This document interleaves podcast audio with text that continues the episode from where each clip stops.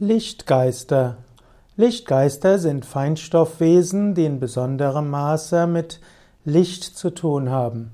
Lichtgeister sind äh, Engel oder auch Lichtwesen, die als Luftwesen auch bezeichnet werden. Lichtgeister erzeugen das Wahrnehmen von heiligen Stimmungen.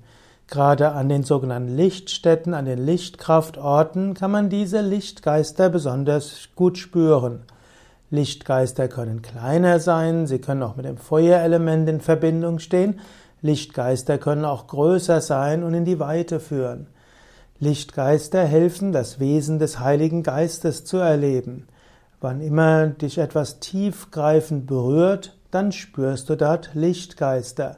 Lichtgeister sind auch große Hilfen in der Meditation. Nicht umsonst beginnen wir bei Yoga Vidya die Meditation oft damit, ich verbinde mich mit dem göttlichen Licht. Ich öffne mich für die Kräfte von Licht und Liebe.